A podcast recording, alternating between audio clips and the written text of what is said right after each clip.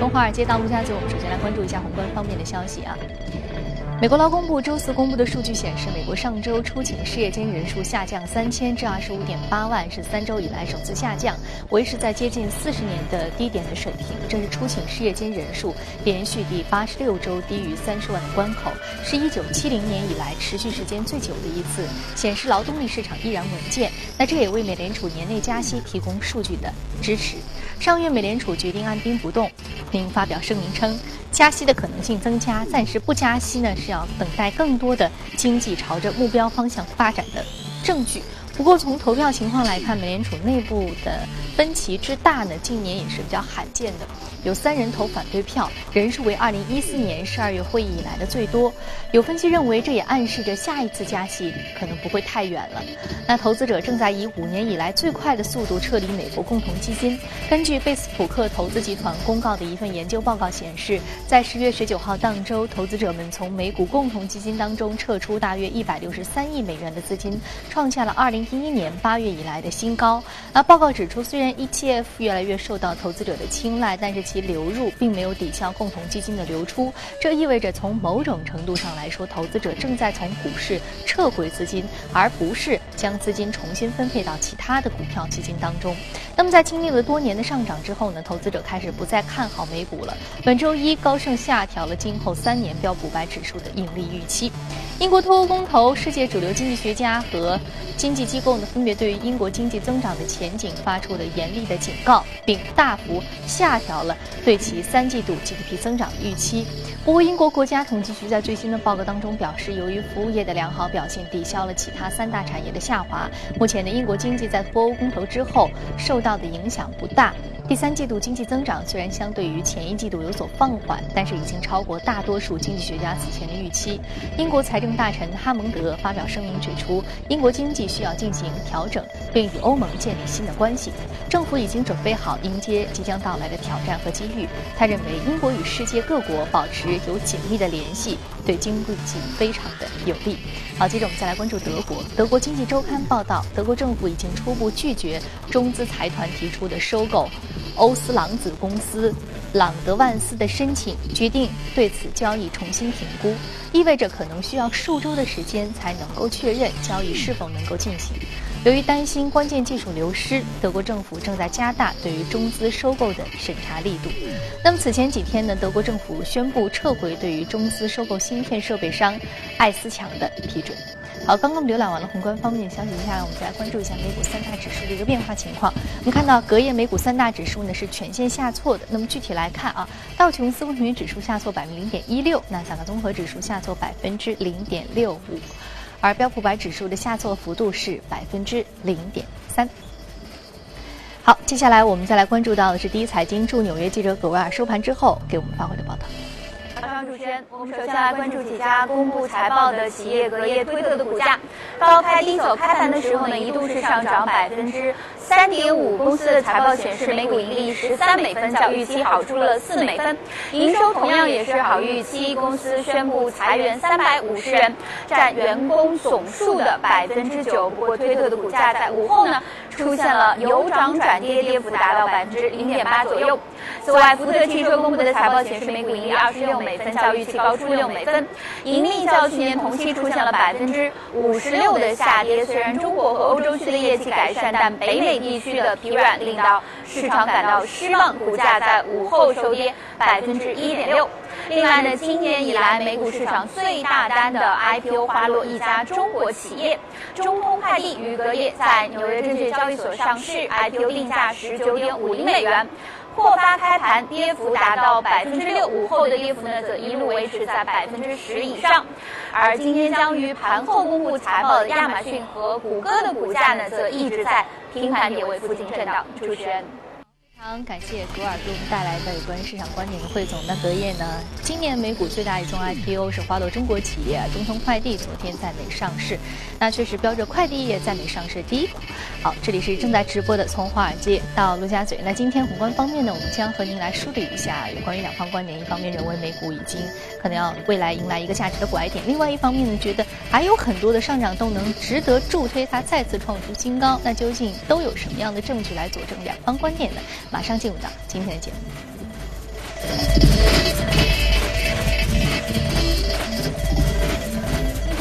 现场的嘉宾呢是来自于钜泰集团的首席策略官许戈先生，先生早上好。刚刚我们看到高盛也是下调了标普五百的一个盈利预期啊，还有很多的这个机构的观点也认为，好像啊美股已经迎来了一个牛市的拐点了，接下来可能会有一个调整的阶段。但是我们在节目当中，也包括您的观点，一直都认为美国经济数据向好，还有这个啊，我们看未来这个呃美股。尤其是这个美联储在加息之后，还是美国市场有很多吸纳资金的能力啊，很多的美元回流，再加上美国总统大选，现在希拉里胜出的可能性是比较大的，这都是稳定的因素，向好的因素。是。那其实高盛讲美国股市出现拐点，要出现大幅下跌，已经很长时间。所以它一直是一个相对比较 唱衰的机构观点。代表了一个主流的观点，因为，呃。美国这一次的上升实在涨得太多了，中国股民应该很脸红，因为它是从次贷危机之后最低点是六百六十六点，到现在已经涨了三倍了，就综合指数已经涨了三倍了，而且涨了七年半，就这个这个周期已经很长很长。那么另外一个，我们看到前几个季度的话，美国的企业的盈利出现了下滑，一个呢，它的 P/E 值在已经历史高位了，另外一个呢，就是盈利出现一个下滑，所以这种背离呢。我觉得它有一个理论基础，而且讲出来故事呢，大家也可以认同。啊，你的股值越高，然后盈利越少，那么是不是要有一个调整？当然，我认为高盛的他的观点也是说是一个调整，而不是说呃，自此以后就出现一个就完全一个熊市，很长时间熊市，也不是这样。那我我个人的观点可能跟高盛还有一点不一样，或者跟他们的主流的观点有点不一样。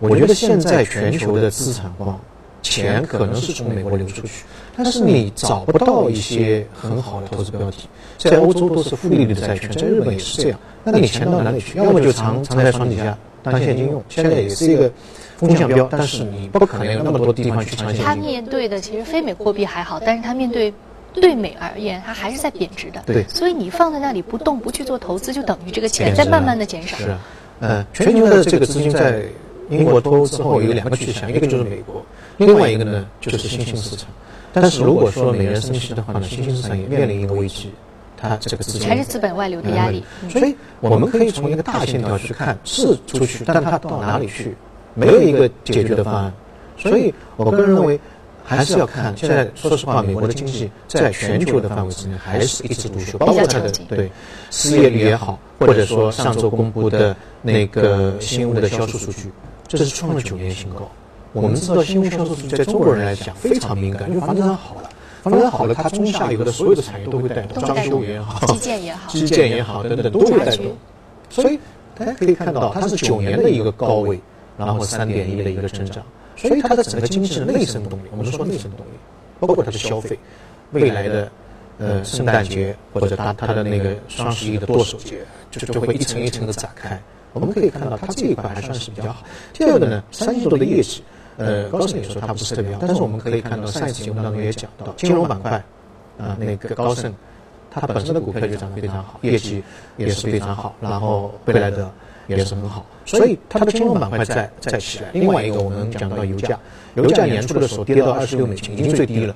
现在从二十六美金翻到五十美金。我们知道，在美国的综合指数当中，能源板块占的比重非常大，是大概占到百分之七点一三。但跟能源板块相关联的是金融，金融当中有一块很重要的是能源贷，贷给能源企业，之前是亏的。那如果说油价上了，一个能源企业本身是变好，另外一个，哎，对影响也是，对对那个银银行影响也是一个利好。美国的整个股市当中，两块是支柱，一个是金融，另外一个是科技。那么这两块变好的时候，就金融和能源变好之后，对于美国股市是一个正能量的一个东西。当然，还有一块就是刚才您也讲到的，就是美元如果说十二月份升息，那现在好像已经是蛮现实的。十二月份升息，升息之后，全世界的资金会回流到美国，啊，因为这个这个地方的利率高嘛。那么股票市场其实就是一个流动性的问题。如果说钱越多的话，那么对股票市场其实也是一个比较正向的刺激，这是显而易见的事情啊。但是我们看到它。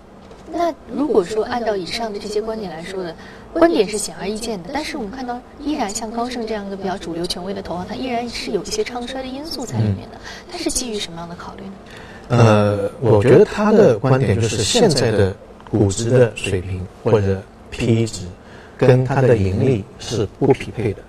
它的目前的盈利无法支撑起目前如此高的一个估值。另外一个从周期的角度上来讲。涨了七年半，涨了三倍，也应该做一个调整了。单纯从这个角度上来讲，但是我觉得应该是放在一个全球的范围这个角度上来去看一个资金的流向，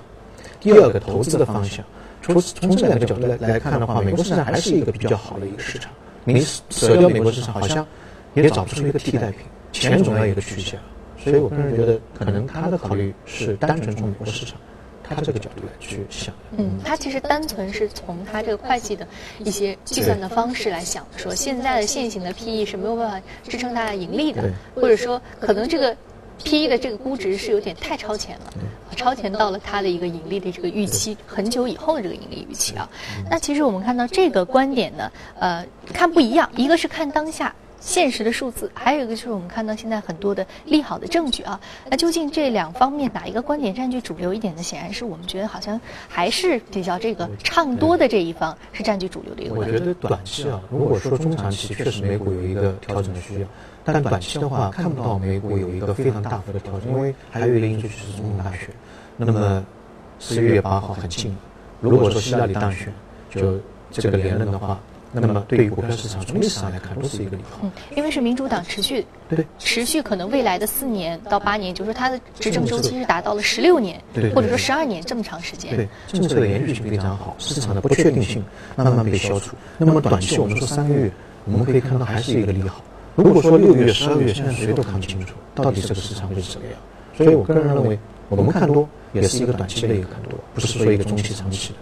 嗯，好，非常感谢许哥先生这一时段，呃，给我们带来一个观点的分享。我们看到，即便是我们看到啊有唱车的声音，但是它基于的相对是一个非常谨慎的现实的考虑。但是呢，目前市场上并没有什么太多实质性的唱空的因素在这里，所以呢，我们目前还是对于整个美股市场持一个唱多的观点啊。那么唱多的观点也仅仅相对而言是比较比较比较那个有限的一段时间，并不是一个非常长时间。所以说，在短期之内，在今年这样的一个时间。差之内呢，可能还是一个唱多和持续认为可以对于美股市场持续比较乐观的观点的一个状态。好，非常感谢许哥先生这一时段的一个点评啊！这里是正在直播的从华尔街到家里，接下来我们关注一下可以领涨的板块和个股分别是什么。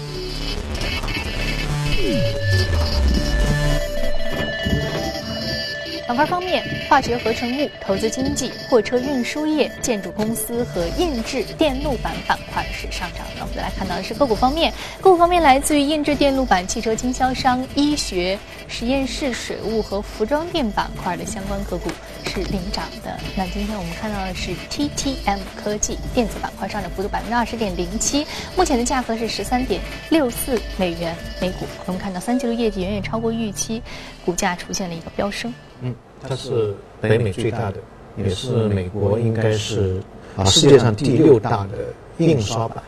我们嗯在二十世纪之前的话，都是拿线，然后一个个连起来，把原件连起来。那么后来就发明了在那个板上面印刷，然后通过腐蚀的话把那个线路刻出来。现在这个板已经做的啊非常的精致，有单面、双面、四面、六面、六层的多层板啊。那么，呃，这个公司的话，这次业绩增长的非常快，呃，同比增长大概这个盈利增长百分之就六成，百分之六十四左右。所以这个业绩报告出来之后，本身他自己公司都觉得，哎呦，这个跟自己之前的预测是呃高了很多。第二个投行，那完全是比投行最高的那个高高位线，也是超出了很多。那呃，个人认为未来的这种印刷电路板的这个流行还是会继续持续下去。原因在于我们现在要求的这种电子产品越来越小，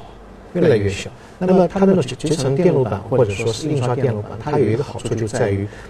基本上印在上面了，不是排在外面了，所以它可以。非常大的缩小我们使用的电器，包包括智能的那个手机，包括飞机上面的那个仪器板啊，里面的东西，它可以非常大的节约里面的一个空间，所以这是一个其实很很大的一个一个发展方向。那么现在我们讲互联网加电子产品啊，或者是机器人啊等等，呃，物联网啊，都最后还是最基础的那一层还是那些电路板啊，这些这一块方面，所以它的增长也是一个。有有有有个基础的。就我们现在所有说到人工智能、虚拟现实、互联网加，还有一些移移动这个硬件制造、智能生活、智能汽车、智能出行，最终还是都是要落在电路板这样的一个非常重要的元器件上。最基础的啊，我们刚刚其实我们不仅仅是这个电路板，我们还有说半导体。也是一样的。所以这些非常基础的元器件的，哎，这个生产厂商都是比较值得关注的。是，嗯嗯，好，非常感谢许哥先生这一时段点评啊。那我们接下来进一段广告，广告回来继续接着聊。好，欢迎回来，这里是正在直播的从华尔街到陆家嘴。接下来浏览一组重要的公司资讯。美国芯片巨头高通公司周四宣布，已经同意以三百八十五亿美元现金收购荷兰芯片制造商恩智浦半导体公司，包括恩智浦的债务在内的四项交易价值约是四百七十亿美元。这是半导体行业一系列大型的并购交易当中最新的一起，也是该行业迄今为止最大的一起收购。合并之后，公司的年度营收预计将会超过三百亿美元。那近年来呢，全球芯片市场频繁的并购。去年五月，安华高科技宣布以三百七十亿美元收购博通；六月，英特尔以约一百六十七亿美元的现金收购可编程逻辑芯片巨头阿尔特拉。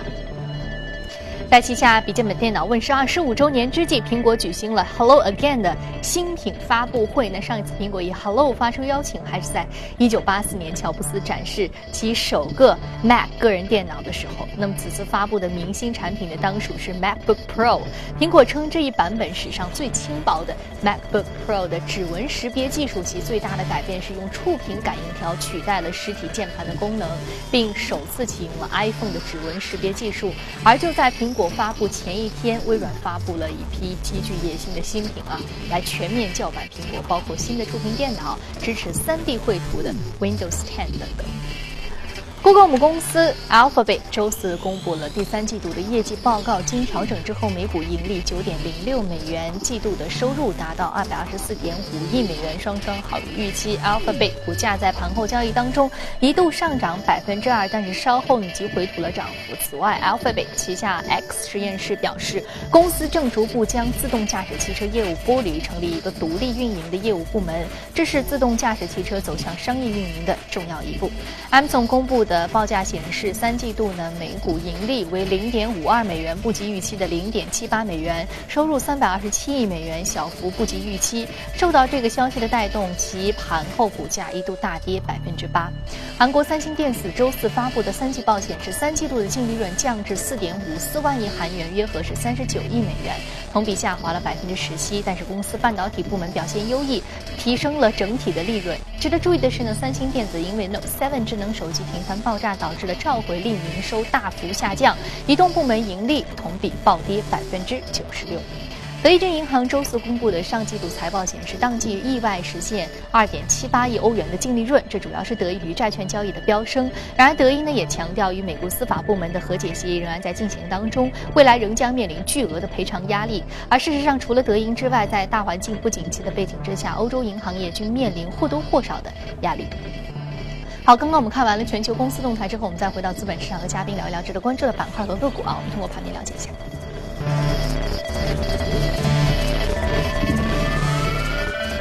首先我们要说的是 Team Health 是医疗健康下跌幅度百分之二点三三，另外是安特吉核电能源下跌百分之零点五五。那今天呢，我们重点来说一说这个医疗健康和核电啊。我们昨天其实也就说到一个医疗，那今天我们说到这个医疗健康板块，它所属的一个细分的子行业是哪一个行业？呃，其实我们今天讲的医疗是一个 overload，就是呃覆盖了整个医疗保健这个服务啊等等都都都覆盖了。因为现在呃我们讲就讲中国的情况，呃现在的二零就是“十三五”计划当中，呃把这个国民健康或者健康中国放到一个非常高的高的一个战略的地位。呃，二零一五年我们的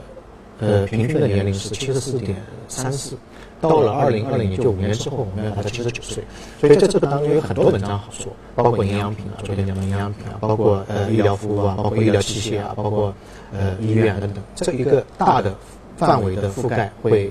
非常的广泛，有很多投资机会。所以这一块我相信在未来几年当中，呃，会是一个刚性的增长。啊，都会都会表现比较好一点。嗯，未来的一个刚性的增长。昨天其实我们说，为什么医疗板块特别的引人注目呢？就是说银发经济啊，银发经济很多的这个居民可支配收入的增长，还有这个老龄人口增加，使得医疗板块，尤其是很多啊，我们也是说的一个全产业的医疗板块，保健品板块啊，保健品大家都很愿意提前去做这样的一个，比如说这个疾病的预防或者身体的一个强健啊，增加营养。呃，这个其实也和我们今天。天说的这个医疗健康的逻辑是一样的啊。我们刚刚看到，其实这一只个股是美国目前最大的医疗专业人员的供应商之一。那其实我们说到很多这个银发经济当中，啊，虽然我们在很多的这个智能机器人或者说在研发过程当中，但目前现状而言，可能还是要一对一甚至二对一、三对一的这样医疗护理人员的一个紧急的缺乏。对对对对，肯定的，人性化的处理非常重要。嗯嗯。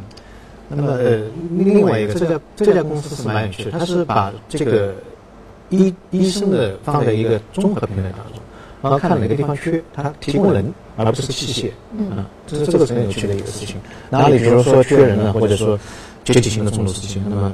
医医生的这个不够，那么就从他这里调配。所以是这样一个大，它其实就是有点像是一个平台。那我提供人员的一些资源，那需要什么样的这个环节啊？什么样的环节？什么样的医师？什么样的护理人员？我可能都在这个平台上能够提供。这一块中国可能是比较缺的，没有这样一个统一调整的一个平台，缺的平台。嗯，而且这个其实和我们一般的我们说其他这个服务性行业可能还不一样，就是说它的专业要度要求非常的高。那本来这个医疗人员就是一个非常稀缺的一个资源啊，那所以说它这个平台的一个整合也是说我们说弥合信息鸿沟，可能在需要的岗位、需要的人才、需要的人员，可能能够达到他需要的这样的一个职业的需求。对。那另外我们再说到还有一个板块就是核电，这两个跨度比较大啊。我们说到的是一个是这个居民的生活、日常生活，还有这个核电是国家重要的战略。战略的这个基础设施建设，核电呢年底可能有一个年底的红包行情，因为一个呢呃油价开始涨上来了，那么核电的板块呢也会出现一个上扬，因为油价太低的话，油可以取代核电，所以核电板块一般表现不是特别好。那么第二个呢就是我们最近呃也是公布了一个核电的“十三五”计划，呃在未来一段时间当中，我们的核电占到能源的消费要达到六到八，现在只有零点八。啊，所以这个增长空间非常大。每年预计的话，有六到八座新的核电站，呃，会建成。嗯，那么特别到了现在年底，基建的一个建设，那么也会带动核电的这一个板块，呃，出现比较大的上扬。所以我们也非常期待，在年底中国 A 股市场，核电可能会是一个投资的机会。嗯，未来年底 A 股市场核电的投资机会还是比较大的啊。那我们看到年底的红包行情确实比较值得期待啊。那其实我们刚刚提到一个油价。我们说现在欧佩克的这个冻产协议已经好像有了眉目了，大家这个预期可能这个油价今年可能会到七十，啊，回到七十这个令人很振奋的价格啊。那如果说油价回到了七十的话，那这个是不是就说明其他的像这种我们说核电，还有甚至风电啊，这个其他的清洁能源，它其实面临着一定的增长的机遇？对，呃，如果因因为我们上次也讲到煤。煤也是一个比较大的增长，在美国市场非常敏感。如果说油价上涨，一个是会带动煤的板块的一个上涨，呃，涨势非常大；另外一个呢，也会带动像核电，因为这是这种彼此都是一个替代的一个一个能源。如果说油实在太便宜，我们都用油就可以乱也少。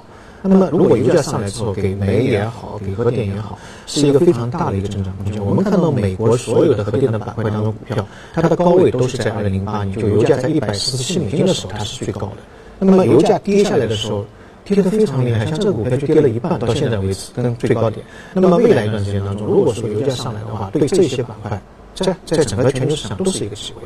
啊，嗯，所以说油价的一步进一步的这个，如果说进一步的这个增长，给很多的这个行业都是一个机会啊。我们说，呃，原油和煤炭相对比较相似，它们比较相似的原因就是说，它们都是这个重要的这个资源性的、资源性的能源、生化的能源。它和我们说核电和这个其他的可再生清洁能源还不一样啊，所以说这两者是不是他们还是有个微妙的平衡的差异呢？啊，当然或者会，当然一个成本的问题。第二个，它嗯怎么说呢？应该说未来一段时间当中，对于污染或者碳碳的排放量的一个要求，那么核电的这个板块的增长潜力会比煤。石油这种生化能源会更加好一点，它是一个基本上没有污染、污染的一个行业。嗯，它基本上是一个纯清洁、没有污染的行业啊。好，非常感谢许哥先生这一时段给我们来详解了一下医疗健康和这个核电板块的一些投资机会。那我们说到，其实这两个板块未来的一个经济的增长，尤其是这个。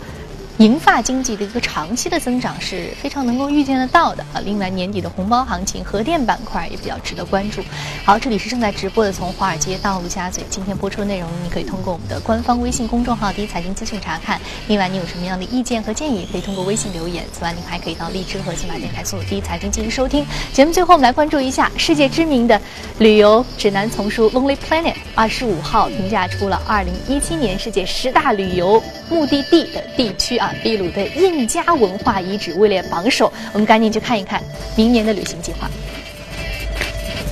此次榜单是孤独星球精选出的最值得游客游玩的十个旅游地区，秘鲁的印加文化遗址乔克基劳位列榜首，排在第二的是新西兰塔拉纳基地区，葡萄牙亚速尔群岛名列第三，英国的北威尔士排名第四。